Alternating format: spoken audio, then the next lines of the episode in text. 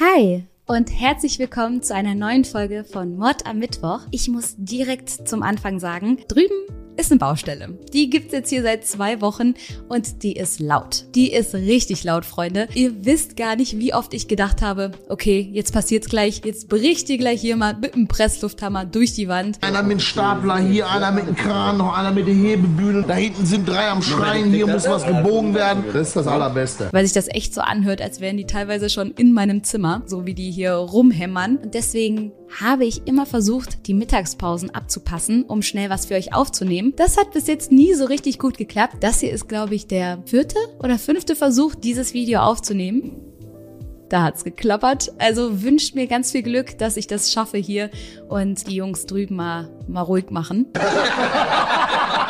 Und ich muss auch noch etwas anderes ansprechen, denn wir haben es tatsächlich geschafft, die 100.000 Abonnenten zu knacken. Und ich weiß, ich weiß, es ist nur eine Zahl, aber vielmehr wiegt die ganze Liebe und die ganze Unterstützung, die ihr mir gerade in den letzten Tagen geschenkt habt. Und ich glaube, euch ist gar nicht bewusst, was für eine Riesenfreude ihr mir damit macht. Ich erzähle jetzt mal was. Ähm, manchmal habe ich so meine Tage, da will ich nicht aufstehen. So, das kennt wahrscheinlich jeder, gerade jetzt, wo der Herbst kommt. Du machst die Gardinen auf, du siehst, draußen regnet's, draußen ist es usselig. Du willst zurück in dein Bett, du willst die Bettdecke über den Kopf ziehen und überhaupt nichts tun und von niemandem angesprochen werden. Und an solchen Tagen wenn ich da mein Handy öffne und mal durch den Feed gehe und sehe, was ihr mir schreibt und das Feedback, was ihr mir hinterlasst und ich könnte aus meinem Bett springen. Ich könnte aus meinem Bett springen und die Welt umarmen. Das habe ich alles euch zu verdanken und ich höre jetzt ganz schnell hier auf, sonst werde ich emotional und heule im Video und das wollen wir alle nicht. Deswegen ähm, einfach nochmal Danke.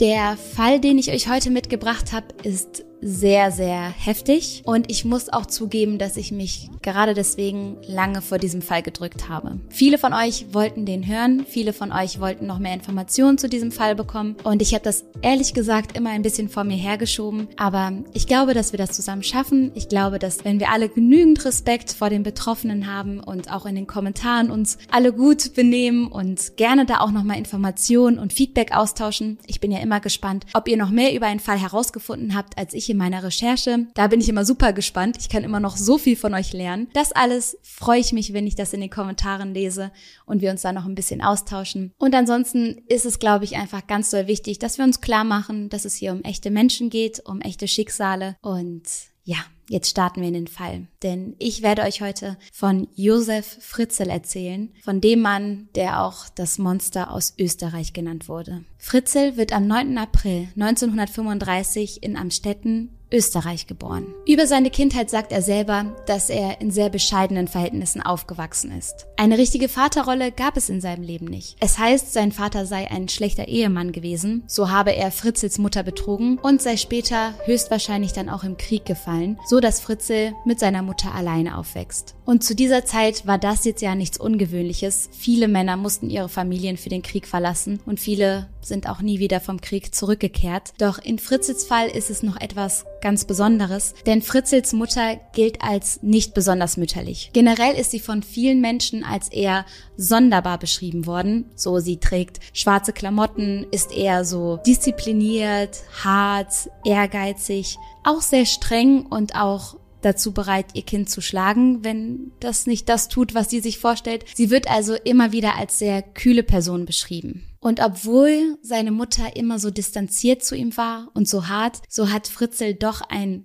sehr inniges Verhältnis zu ihr. Dazu werden wir später aber noch genauer kommen. Fritze geht später auf eine Schule in Amstetten und ist dort einer der ältesten Schüler. Er ist so circa zwei Jahre älter als seine Mitschüler. Diese erinnern sich aber sehr positiv an Fritze. So sagt sein Schulfreund Karl Dunkel zum Beispiel, Fritze war ein guter Freund, freundlich und angenehm. Ein anderer ehemaliger Schulfreund von Fritze beschreibt ihn als Einzelgänger, der anfangs eher zurückhaltend war. Die Lehrer hätten damals zu den Schülern gesagt, kümmert euch ein bisschen um Fritze. Einfach weil der immer so ein wenig am Rand gestanden hat, ein wenig wie ein Einzelgänger oder sogar ein Außenseiter gewirkt hat. Und so habe man aufgefordert, ihn ein bisschen mit reinzuholen, ihn ein bisschen zu integrieren, zur Gruppe dazu zu holen. Und so haben sich dann alle um Fritze gekümmert. Nach seinem Schulabschluss beginnt Fritze dann die Ausbildung zum Elektrotechniker. Und schon kurz darauf lernt er seine zukünftige Frau Rosemarie in einem Café kennen. Dort hat sie als Küchengehilfin gearbeitet und zwischen den beiden scheint es auch relativ schnell zu funken. Und trotzdem ist Rosemarie nicht die erste Frau, die in Fritzes Leben eine große Rolle gespielt hat.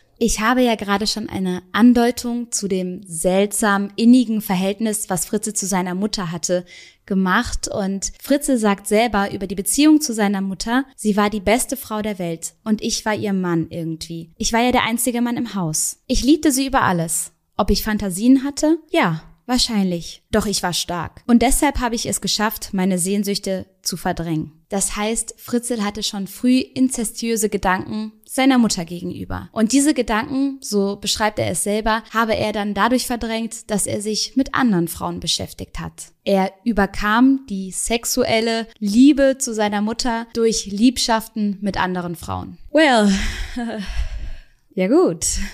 Als Rosemarie 17 Jahre alt ist und Fritzel 21, heiraten die beiden. Rosemarie gilt als sehr friedlich, sehr lieb, aber wirklich schon fast unterwürfig und sie tut alles, um dem Bild von der perfekten Hausfrau, welches Fritzel so errichtet, um diesem Bild nachzukommen. Das heißt, Fritzel ist der Mann im Haus, sein Wort ist Gesetz und Rosemarie tut alles, um seine Wünsche und seine Bedürfnisse irgendwie zu erfüllen. So wünscht sich Fritzel zum Beispiel viele Kinder. Und auch diesem Wunsch geht Rosemarie nach. Die beiden bekommen in 1957 schon ihr erstes Kind und sechs weitere folgen Schlag auf Schlag. Die Kinder heißen Ulrike, Rosemarie, Harald, Elisabeth, Gabriele, Josef und Doris. Am 6. Oktober 1967 begeht Fritzel die erste Straftat, von der man weiß jedenfalls. Er vergewaltigt eine 24-jährige Frau und versucht eine 21-jährige Frau ebenfalls zu vergewaltigen. Für diese Taten bekommt er eine 18-monatige Haftstrafe, wird jedoch nach einem Jahr schon auf Bewährung entlassen. Und er wird wieder von Rosemarie aufgenommen. Und klar, man denkt sich jetzt so, warum tut sie das? Warum nimmt sie ihn wieder auf, nachdem er so schreckliche Taten begangen hat? Wie kann sie nur? Aber das Ding ist, Sie hat mittlerweile vier Kinder von ihm. Es ist eine Zeit, in der es nicht leicht ist, als alleinerziehende Mutter irgendwas zu reißen, vor allen Dingen, weil Rosemarie keine Ausbildung, kein Studium, gar nichts hat. Und abgesehen von diesen Punkten ist ja nicht Rosemarie diejenige, dessen Verhalten wir jetzt hier irgendwie kritisieren sollten, sondern Fritzel. Also ich habe das in ganz vielen Dokus und Berichten dann eben gelesen, dass dann alle so waren, ja, warum hat Rosemarie ihn zurückgenommen? Aber sie ist hier nicht die Böse im Spiel. Wisst ihr, was ich meine? So, wir sollten nicht sie jetzt verurteilen dafür, dass sie ihn wiedergenommen hat, sondern ihn, dass er das alles getan hat. So, das war nur mein Gedanke an der Stelle. Auf jeden Fall wird er von seiner Familie wieder aufgenommen und etwas ganz, ganz Fatales geschieht, denn 15 Jahre nach diesen schrecklichen Taten werden diese aus seinem Strafregister gelöscht. Das heißt, er sieht plötzlich wieder aus wie der Mann mit der weißen Weste. Um 1982 landet er dann plötzlich aber wieder in Untersuchungshaft. Diesmal unterstellt man ihm Brandstiftung. Rosemarie und er besitzen nämlich einen Gasthof, der sich Seestern nennt. Und diesen Gasthof, so heißt es, solle er versucht haben anzuzünden, um dann von der Versicherung ordentlich Cash zu kassieren. Also als der Gasthof 1982 plötzlich durch ungeklärte Auslöser niederbrennt, denken sich alle so, hm, das kommt mir hier so ein bisschen suspicious vor. Jedoch kann man Fritzel nichts Konkretes nachweisen, so wird er nach 14 Tagen Untersuchungshaft wieder freigelassen. Und tatsächlich übernimmt die Versicherung den Schaden und der Gasthof wird neu aufgebaut. Über den Gasthof hinaus besitzt Fritzel auch noch fünf weitere Häuser mit Mietwohnungen und dadurch generiert er so sein Einkommen. Finanziell scheint es ihm und seiner Familie also sehr gut zu gehen und nicht nur das, insgesamt repräsentieren sie so die anständige bürgerliche Familie.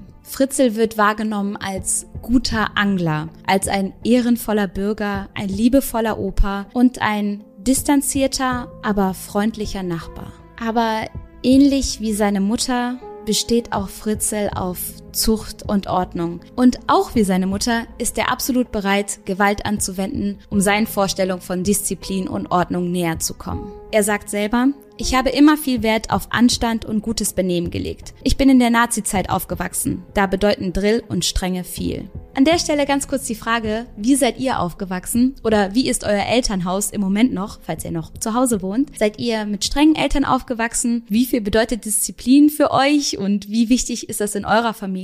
Ich muss sagen, ich kenne das von zu Hause gar nicht. Also klar, unsere Eltern haben uns schon erzogen. Da war jetzt nicht komplett, ne, Jux und Tollerei. Aber so, wir haben halt nie Strafen bekommen oder sowas. Das war so gar nicht der Ansatz. Meine Eltern, die sind halt eher so ein bisschen hippie-mäßig unterwegs. Also eher so, macht ihr mal, Ihr müsst dann zwar auch die Konsequenzen tragen, aber wir vertrauen euch jetzt erstmal. Also, ich glaube, ich hatte mal eine Woche Fernsehverbot, aber das war so das höchste aller Gefühle. Ich bin gespannt. Schreibt mal in die Kommentare, wie es bei euch aussieht und was ihr auch selber gut findet. Sagt ihr, hey, ich werde später auf jeden Fall super streng zu meinen Kindern sein. Ich finde das wichtig. Oder sagt ihr, die soll mal machen, ne? Gucken wir mal, was passiert. In der Familie Fritzel ist es ganz klar geregelt, Fritzels Wort zählt. Ich meine, die Kinder sind ja auch so aufgewachsen, dass sie gesehen haben, dass ihre eigene Mutter alles akzeptiert, was der Vater sagt. Wieso sollte man sich dann selber gegen das Wort des Vaters erheben, wenn man das schon so gewohnt ist? Wenn es normal ist, dass das so abläuft, dass alles, was Papa sagt, eben gemacht wird.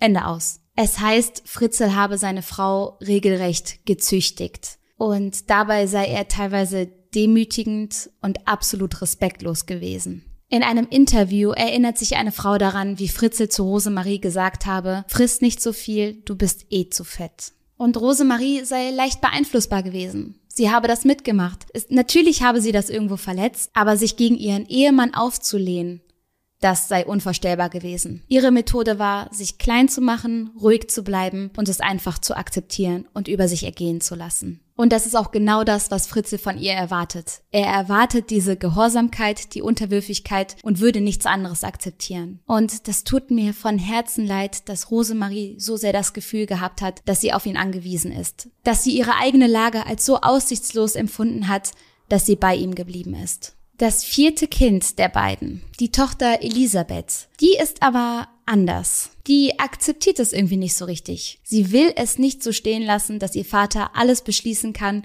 und sie gehorchen muss. Bei späteren Aussagen kommt etwas ganz Schreckliches ans Licht, nämlich, dass sie seit sie elf Jahre alt ist, bereits von ihrem Vater sexuell missbraucht wird. Und je älter sie wird, desto klarer wird sie, was da passiert ist. Einem Kind kann man noch einiges einreden. Einem Kind kann man das Gefühl geben, dass man als Erwachsener das Richtige tut und man kann einem Kind das als die Wahrheit und als was Gutes verkaufen. Aber desto älter Elisabeth wird, desto klarer wird ihr, was da passiert ist und dass sie das alles nicht mehr so akzeptieren möchte. Als sie also langsam pubertiert, als sie jugendlich wird, als sie eine junge Erwachsene wird, da will sie das Ganze nicht mehr. Sie will sich ausprobieren, sie will Dinge erleben und sie will dem Missbrauch ihres Vaters entgehen. Sie ist diejenige, die Fritzels Zorn und seine Züchtigung am meisten zu spüren bekommt. Als Elisabeth 16 Jahre alt ist, bezeichnet Fritzel sie als Problemkind,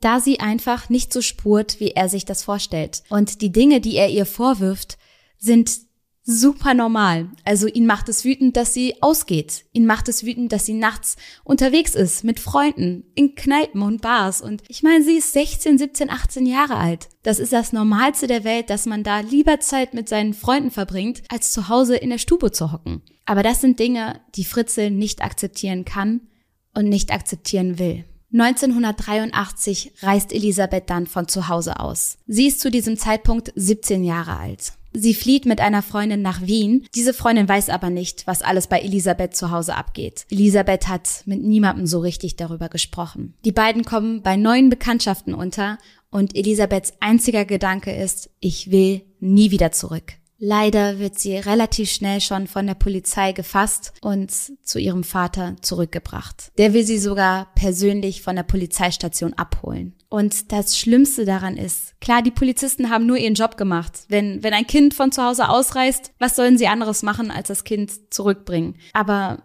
das Fatale daran ist eben, dass sie Elisabeth zu ihrem Peiniger zurückgebracht haben. Elisabeth, die Freiheit wollte, die der schrecklichen Lage zu Hause entkommen wollte, wurde von der Polizei, vom Freund und Helfer persönlich wieder in diesen Horror zurückgebracht.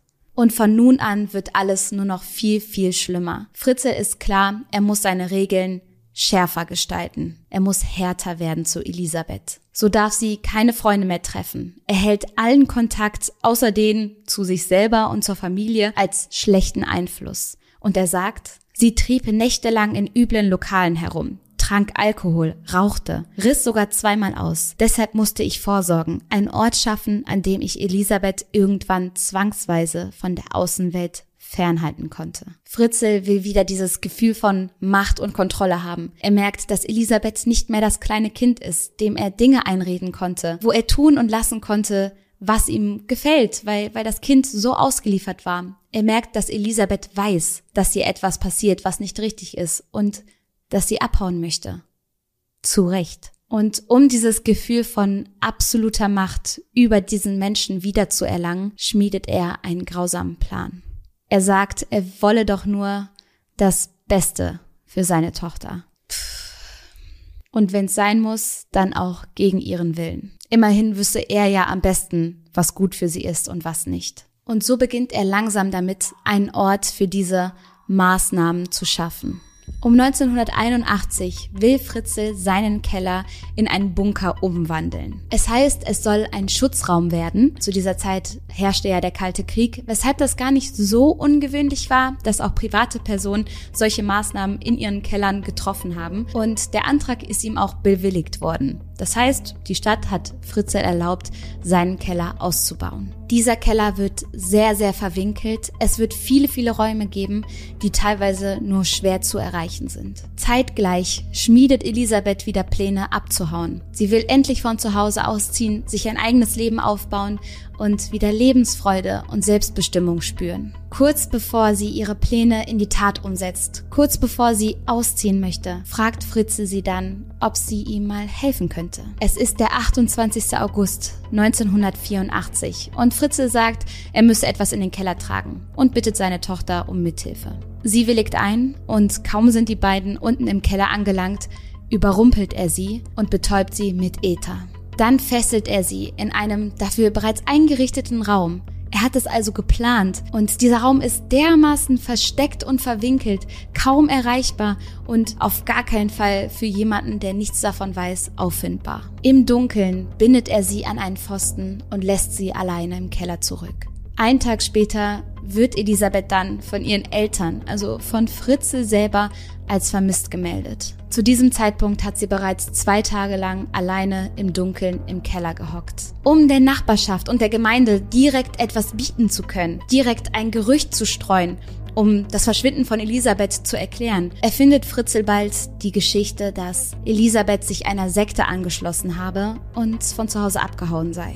Um das Ganze noch glaubhafter zu machen, zwingt er Elisabeth dann bald schon, einen Brief zu schreiben. Dabei diktiert er ihr jedes einzelne Wort. Liebe Mama, lieber Papa, ich habe mich entschlossen, fortzugehen, um unabhängig zu sein. Ich bin bei Leuten, die auf mich aufpassen, also in Sicherheit, und ihr müsst euch keine Sorgen machen oder nach mir suchen. Das ist meine Entscheidung, denn schließlich ist es ja auch mein Leben. Alles Liebe auch an die Familie. Eure Elisabeth. Das heißt, er schafft es tatsächlich, damit Elisabeth als die Verrückte darzustellen, die irgendwie durchgebrannt ist und die Familie zurückgelassen hat. Und vor allen Dingen durch den Satz, ihr braucht nicht nach mir suchen, verhindert er jedes Einschalten der Polizei. Denn schließlich will Elisabeth das ja anscheinend nicht, dass man nach ihr sucht. Und das alles, während sie unter der Familie im Keller lebt. Anfang 1985 vergreift sich Fritze dann zum ersten Mal, seit sie in Gefangenschaft ist, wieder an seiner Tochter Elisabeth. Elisabeth weint, sie schreit, sie klopft an die Wände, aber niemand kann sie hören. Was Elisabeth zu diesem Zeitpunkt noch nicht weiß, ist, dass sie nicht die nächste Woche hier sein wird, auch nicht den nächsten Monat oder das nächste Jahr. Elisabeth wird 24 Jahre lang in diesem Keller verbringen. In einem 18 Quadratmeter Raum, ohne Sonnenlicht, ohne frische Luft und vor allen Dingen ohne Hoffnung. Und Fritzel hat damit genau das erreicht, was er wollte. Er kann über Elisabeth verfügen. Er kann darüber entscheiden, was als nächstes mit ihr passiert. Benimmt sie sich gut, so wie er sich das vorstellt, dann bekommt sie Sachen von oben. Dann bekommt sie mal etwas mitgebracht, kann sich mit etwas beschäftigen. Benimmt sie sich jedoch anders, als er sich das vorstellt, dann wird sie bestraft. Dann schaltet er ihr den Strom ab oder verweigert ihr Essen. Elisabeths Schulfreunde können es nicht so richtig glauben. Die haben das Ganze mittlerweile ja auch mitbekommen, haben auch mitbekommen, dass Elisabeth plötzlich abgehauen sein soll, aber sie sagen, das passt nicht zu ihr. Oder wenn, hätte sie uns davon erzählt. Aber Fritze hat es bereits geschafft, die Masse von dieser Lüge zu überzeugen. Und so wird der Fall Elisabeth Fritzel schon bald zu den Akten gelegt und es wird nicht weiter darüber nachgedacht. Und er schafft es auch, seinen Keller, welchen er nur als sein Reich bezeichnet, vor allen zu schützen. Er sagt, lasst mich bloß in Ruhe, wenn ich im Keller bin. Das ist mein Reich, das ist mein Gebiet. Dort hat keiner von euch was zu suchen. Und auch den Nachbarn, die ja auch in dem Haus wohnen, die da auch ihre Wohnungsparteien haben, sagt er, der Keller sei voller offener Kabel und wenn man dort reingehen würde, ohne zu wissen, wo die sind, dann würde man riskieren, sofort zu sterben. Einige Nachbarn erzählen später, dass sie zwischendurch irgendwie so ein Klopfen gehört hätten. Und dann hätten sie Fritzel als Vermieter natürlich darauf angesprochen. Hey, wir haben hier so einen dumpfen Schlag gehört, irgendwas aus dem Keller. Und der habe dann nur gesagt, ach ja, das ist, das ist der Gasboiler. Der plockert manchmal so ein bisschen. Ich kümmere mich darum. Immer wieder geht Fritzel runter. Es wird eine richtige Routine. Abends um neun Uhr ist er im Keller. Er bringt seiner Tochter Lebensmittel und teilweise neue Kleidung und erzählt ihr von der Außenwelt, was ich mir dermaßen sadistisch vorstelle, wie er dort vor seiner Tochter sitzt und ihr berichtet, als sei nichts, wie schön das Wetter draußen ist, was die Politik mache und was es so in der Nachbarschaft Neues gibt.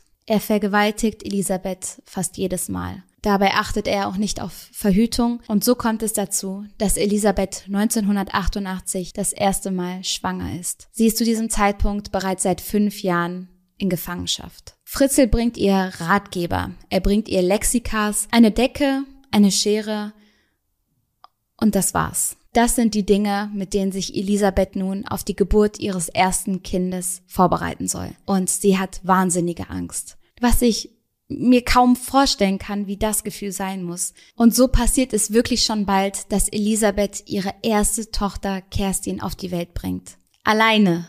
In diesem Bunker, ohne medizinische Hilfe, ohne jemanden, der assistiert, der Ahnung hat oder der sie einfach nur beruhigt und ihre Hand hält. Was für Ängste müssen das gewesen sein.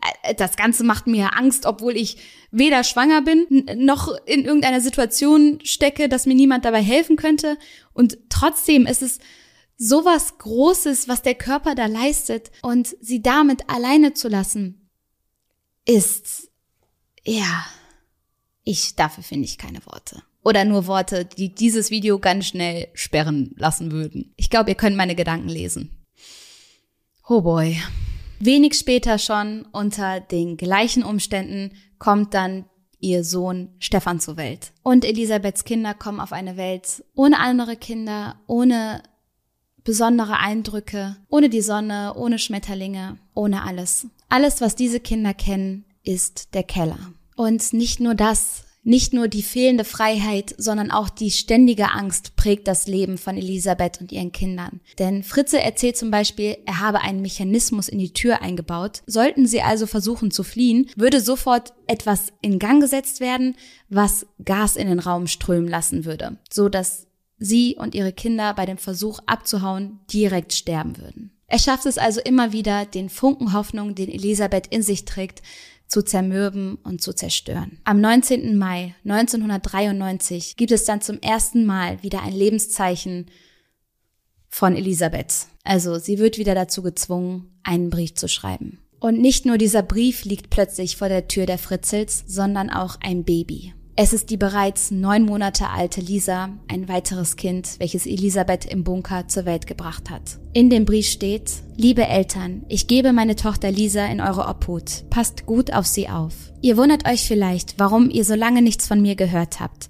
Und jetzt kommt plötzlich ein Brief mit einem kleinen Menschlein als Überraschung. Ich habe ihr sechseinhalb Monate die Brust gegeben. Jetzt trinkt sie auch schon Milch aus dem Fläschchen und kann mit dem Löffel gefüttert werden. Ich bin leider nicht in der Lage, sie zu behalten. Ich hoffe, sie macht euch nicht zu viele Umstände. Eure Elisabeth. Und damit ist Lisa das erste Kind, was in die Außenwelt darf. Es werden noch zwei weitere folgen. Diese Kinder werden dann von Rosemarie und Fritze adoptiert. Fritzl stellt sich dabei als der, ja, als der großzügige Großvater dar, der dann seine Enkel von der verloren gegangenen Tochter aufnimmt. Dabei sind es seine eigenen Kinder. Und Elisabeth wird dabei immer wieder als die schlechte Mutter dargestellt, die ihre Kinder im Stich gelassen hat, weil sie mit einer Sekte durchgebrannt ist. Das ist, boah, es ist so am Ende. Am 16. Dezember 1994 liegt dann schon das nächste Kind vor der Tür. Es ist die zehn Monate alte Monika Fritze. Es folgt noch ein Sohn, Alexander Fritze. Und zu Alexander muss ich noch etwas mehr erzählen, denn Alexander ist als Zwilling zur Welt gekommen. Sein Zwillingsbruder hieß Michael. Und als Michael geboren wird, ist sehr schnell klar, dass er schwächer ist als sein Bruder. Er hat Atemwegsprobleme. Und Elisabeth hat sofort Angst, dass er es nicht schaffen wird. Sie sagt ihm, Michael brauche medizinische Versorgung. Er würde es sonst nicht schaffen. Und Fritze unternimmt nichts. Drei Tage nach seiner Geburt verstirbt der kleine Michael also. Fritze verbrennt ihn dann in einem Heizofen und verstreut die Asche in seinem Garten. Er sagt, Gott habe es so gewollt. Nein, Mann. Gott hat gewollt, dass man in ein Krankenhaus geht, dass man medizinische Versorgung bekommt und dass man vor allen Dingen nicht seine Tochter im Keller gefangen hält. Aber das sind, aber ja, ich versuche ruhig zu bleiben und sachlich zu bleiben, aber die Wörter, die ich für diesen Mann in meinem Kopf habe, die sind äh, unter, also ja, die sind nicht auszusprechen. Fritzl baut also seine zwei Welten immer mehr auf. Dort ist die obere Welt, die Welt, in der er mit Rosemarie verheiratet ist und seine Enkel adoptiert, die von seiner geflüchteten Tochter Elisabeth plötzlich vor der Tür liegen. Und dann ist da die Kellerwelt, die Welt, in der er seine Tochter und seine weiteren neuen Kinder gefangen hält. Und es ist Wahnsinn, wie er dieses Doppelleben lebt. Er feiert zweimal Weihnachten. Einmal oben, einmal unten. Geburtstage, oben und unten. Er lässt sich von Rosemarie bekochen und danach noch von Elisabeth. Er spielt mit seinen Kindern oben genauso wie er mit den Kindern unten spielt, als sei es das Normalste der Welt. 1998 fährt Fritzl dann in den Urlaub. Es geht mit einem seiner damaligen besten Freunde nach Thailand für vier Wochen. Es gibt Videoaufnahmen, da sieht man die beiden am Strand liegen, wie sie mit jungen Thailänderinnen so am Schäkern sind und ja, so, so Macho-Witze reißen und sich kaputt lachen und sich bräunen und das ist so eklig anzusehen. Vor allen Dingen, wenn man weiß, dass während er dort sich die, die Sonne auf die Wampe scheinen lässt, seine Tochter und seine anderen Kinder im Keller sitzen. Und wahrscheinlich große Angst davor haben, dass er nicht zurückkommt, dass vielleicht was passiert. Und dann werden sie dort im Keller gefangen, ohne Verpflegung, ohne dass jemand davon weiß, dass sie dort sind. Fritze sagt, er habe eine Zeitschaltuhr an der Kellertür angebracht, so diese, wenn er sie nicht nach einer gewissen Zeit deaktivieren würde, die Tür von selbst öffnen würde. Im Falle eines Unfalls würde diese Tür also aufspringen und alle wären frei. Ob das stimmt, ist fraglich.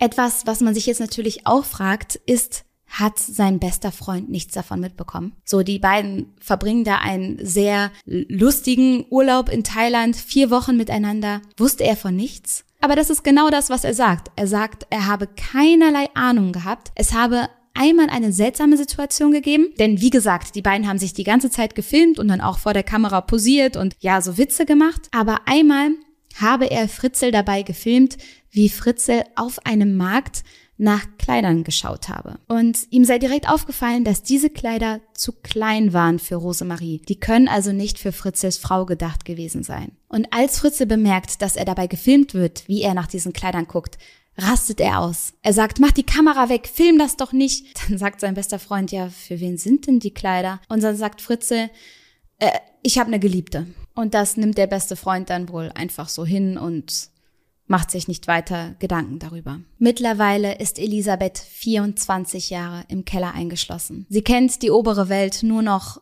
aus Fernseher und Radio. Und während ihre Kinder oben ein ganz normales Leben führen, zur Schule gehen, Hobbys nachgehen und Freunde haben, so sind die Kinder, die mit Elisabeth im Keller sind, noch nie an der Sonne gewesen.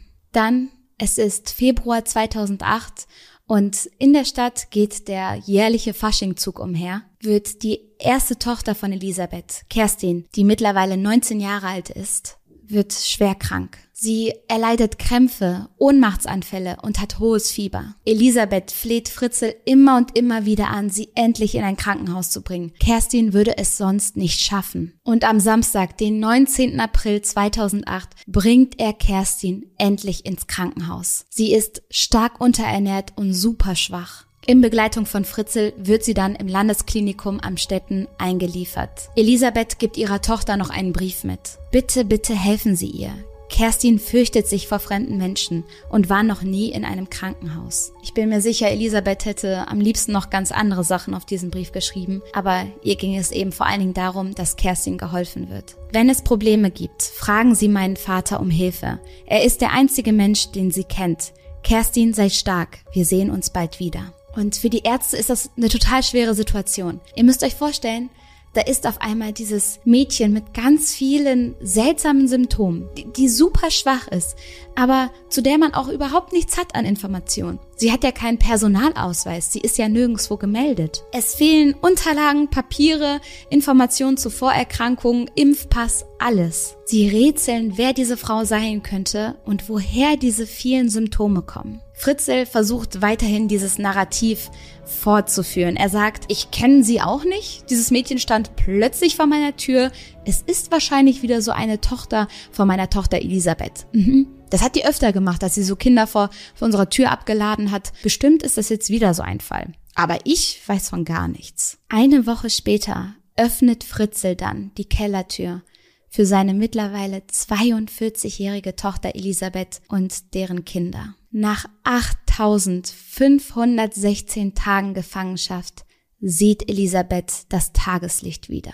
Elisabeth ist jetzt oft im Krankenhaus und steht ihrer Tochter Kerstin bei. Und Kerstin überlebt ihre Infektion. Fritze versucht derweil alles, um es so dastehen zu lassen, als sei die missratene Tochter und die unverantwortliche Mutter endlich zurückgekehrt und würde jetzt hier mal sich um ihre Kinder kümmern. Aber die Ärzte, die spüren, dass da was komisch ist. Die verstehen das alles nicht. Für die macht das alles gar keinen Sinn. Und so fängt einer der Ärzte Elisabeth bei einem ihrer Besuche im Krankenhaus ab. Sie bringen sie in einen geschützten Raum und sagen, hey, du kannst uns alles erzählen. Keine Sorge, keiner kann dir hier was Böses, aber sag uns bitte, was ist mit dir und deiner Tochter los? Als dann noch die Polizei dazu kommt und ihr auch Schutz anbietet, offenbart Elisabeth alles. Und die Leute können es nicht glauben. Die Polizisten, die Ärzte sind fassungslos. Trotzdem handeln sie zum Glück super schnell. Sie nehmen Fritzel fest und überall werden ganz schnell DNS-Proben genommen. Oh, das war übrigens, das wollte ich noch sagen, ähm, da hat mich eine von euch darauf hingewiesen, dass man im Deutschen DNS sagt und nicht DNA. Da habe ich eine ganz, ganz süße E-Mail bekommen. Also vielen Dank an dich auf jeden Fall. Ich versuche jetzt immer DNS zu sagen und bin wie immer dankbar für euer Feedback und eure Anregungen. Auch in diesem Fall werden jetzt hier DNS-Proben genommen. So. Kurz darauf wird dann auch der Keller durchsucht. Und die Polizei ist schockiert. Sowas haben die Beamten, die diesen Fall untersucht haben, noch nie gesehen. Um zu diesem Verlies zu gelangen, musste man erst fünf Räume durchqueren. Man war in einem Werkraum, dann war dort ein Regal. Hinter diesem Regal war eine dicke Tür, bestehend aus einem Stahlrahmen, gefüllt mit Beton. Die Tür hat 300 Kilo gewogen. Und dahinter war der Bunker. Überall waren Gummimatten an den Wänden, um den Raum schalldicht zu machen, sodass man die Schreie und die Rufe nicht gehört hat. An der Tür war tatsächlich ein funkgesteuertes Zahlenrad. Das ist ja das, wo Fritze behauptet, die Tür hätte sich irgendwann von selbst geöffnet. Hier war gar keine Gefahr, aber das ist nicht so richtig bewiesen. Im Verlies gab es dann einen Lagerraum. Dort waren ein paar Lebensmittel. Es gab eine kleine Waschnische, es gab eine Kochecke, ein Waschbecken, eine Toilette, zwei Schlafräume mit jeweils zwei Betten, einen Kühlschrank und eine Tiefkühltruhe. Fritzl muss sich im März 2009 wegen Vergewaltigung, Freiheitsentziehung, schwerer Nötigung, Inzest und Mord durch Unterlassung vor Gericht verantworten. Es wird auch der Tatbestand der Sklaverei verhandelt. Sein Verteidiger fordert die Einweisung in eine psychiatrische Anstalt. Und nach Fritzels Geständnis wird er einstimmig für schuldig befunden. Er wird zu einer lebenslangen Haftstrafe verurteilt, die er in einer Anstalt für zurechnungsfähige, geistig abnorme Rechtsbrecher absitzen muss. 2012 lässt sich Fritze dann von Rosemarie scheiden, weil sie ihn in der Anstalt zu wenig besucht hätte. Das heißt, er lässt sich von ihr scheiden. Sie war immer noch bei ihm. Er hat sich von ihr scheiden lassen, als hätte sie was getan. Was sich natürlich auch viele fragen, gerade jetzt ist, was war die Rolle von Rosemarie in all dem? Hat sie wirklich gar nichts bemerkt? All die Jahre, 24 Jahre lang, geht dein Mann abends immer weg und du fragst dich mal, wo bist du? Was machst du? Du bemerkst gar nichts davon? Elisabeth selber glaubt nicht daran, dass ihre Mutter was wusste. Und ich persönlich kann mir auch vorstellen, dass Rosemarie dermaßen manipuliert und eingeschüchtert war, dass sie wirklich die Scheuklappen aufziehen konnte und alles ausblenden konnte. Wahrscheinlich war das der einzige Weg, mit all dem umgehen zu können, mit der schrecklichen Art ihres Ehemanns klarzukommen und irgendwie im Alltag zu überleben. Elisabeth und die Kinder haben mittlerweile neue Identitäten und sich ein neues Leben aufgebaut. Was natürlich nicht bedeutet, dass der Schmerz vorbei ist. Das, was ihnen angetan wurde, die Jahre und das Leben, was ihnen genommen wurde, das kann keiner jemals wieder gut machen. Ich wünsche allen Betroffenen auf jeden Fall von ganzem Herzen, dass sie so gut es geht im Leben angekommen sind und sich was aufbauen konnten oder zumindest glücklich sind und vielleicht Menschen gefunden haben, die sie lieben und auf die sie sich verlassen können, vielleicht keine Angst mehr haben müssen. Ähm, das wäre mein ganz, ganz großer Wunsch. Und ich bin ganz doll gespannt, was ihr zu diesem Fall denkt. Ich glaube, ich muss nicht mehr darüber reden, was Fritze für ein schrecklicher Mensch ist, der auf seiner Suche nach Macht und Kontrolle über alle Maßen gegangen ist und Leben zerstört hat. Ich denke mal, das ist selbstsprechend. Ähm, ja, ich freue mich auf eure Kommentare. Lasst mich wissen, was ihr denkt. Und ich hoffe so sehr, dass es euch noch gut geht. Ich habe ja angekündigt, dieser Fall ist ein echtes Brett und dermaßen unverdaulich. Ich glaube, da kann man sich reinlesen und recherchieren, wie man will. Man wird nie verstehen können, wie sowas passieren konnte. Aber ich wünsche euch, dass ihr euch ganz doll von mir gedrückt fühlt einen schönen Abend habt und ich freue mich, wenn wir uns wiedersehen. Macht's gut und bis dann. Tschüss!